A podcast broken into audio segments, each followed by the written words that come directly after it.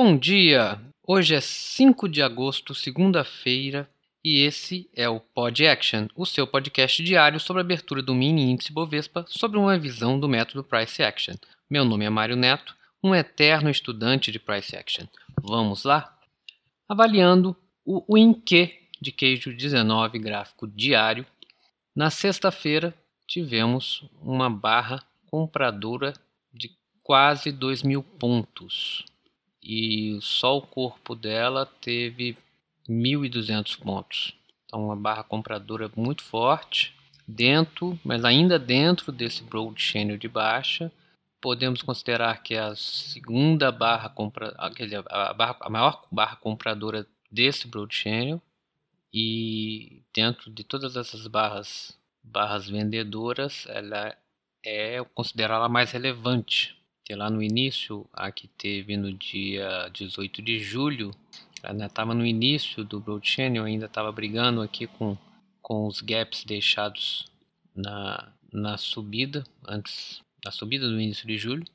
Então ela, essa barra de sexta-feira é importante, ela pode demonstrar já um princípio de estar tá mudando esse ciclo, mas não, não, ainda, ainda fechou dentro do Broad Channel de baixa.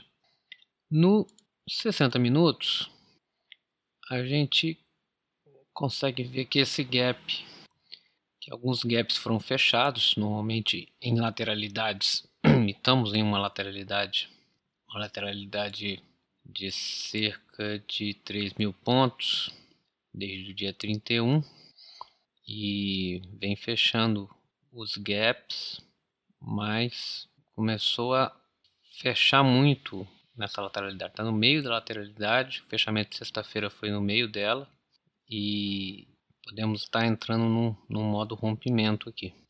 No 30 minutos, a gente vê, é, olhando mais de perto, né, que o tight de sexta-feira teve um tight de sexta-feira, um tight channel muito forte, 1.600 pontos pela manhã, depois outro tight de 1.600 para baixo, ou seja, lateral total, totalmente dentro de uma TR e o movimento foi se lateralizando até o final, meio que no final do dia ele deu uma subida bastante forte aqui de cerca de 800 pontos. No 15 minutos a gente vê que ainda tem um gap, então um gap bom para observar aqui do dia 1 de agosto da quinta-feira então, dois pontos podem, dependendo da abertura de hoje, esse 104,090, 103,190. Ele tentou romper na sexta-feira, foi o ponto de falha de rompimento depois do tight de alta. Então, dependendo da abertura de hoje, é, eu acredito que são bons pontos de realização aqui no 15 minutos. Nos 5 minutos, é, eu vejo o fechamento aqui de um fechando um triângulo, né? Tá entrando no modo rompimento. Ele fez, fez o, o, o big up, fez o big down e depois ele subiu. Então tá num, num, num apesar de estar tá nesse blockchain de baixa, a gente vê aqui uma linha de canal de alta formando da, desde o do, do início do dia de sexta-feira. Então é, um, é uma linha que é bom traçar e acompanhar para ver se ela vai descer e vai voltar para dentro da lateralidade ou se ele vai subir, tentar fechar esse gap e de repente romper esse broad channel de baixa que nós estamos e começar uma tendência de alta. Se a gente olhar aqui nos, no gráfico diário, as três últimas barras, tá? É, apesar da, da barra da quinta-feira ser uma barra bem estranha, que foi aquele aquele martelo invertido, aquele, aquela sombra enorme, é, aquela sombra tentou romper. Então, é, tentou romper essa linha de tendência de baixa, uma barra muito forte na sexta-feira, tá?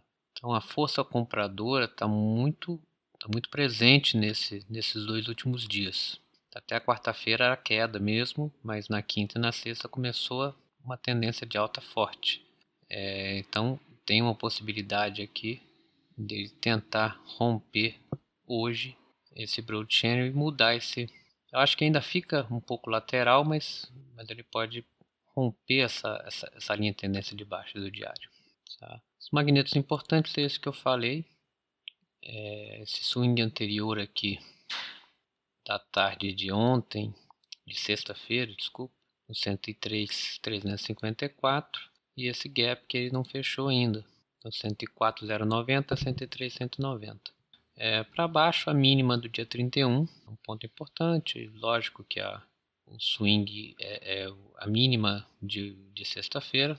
Se ele for descer, só que para baixo ele tem pontos, magnetos mais distantes. Para cima ele tem bastante magnetos a serem fechados. Ok? Calendário econômico. É, hoje às 11 horas teremos PMI, é, não, não interfere muito no nosso mercado americano. E é isso, pessoal.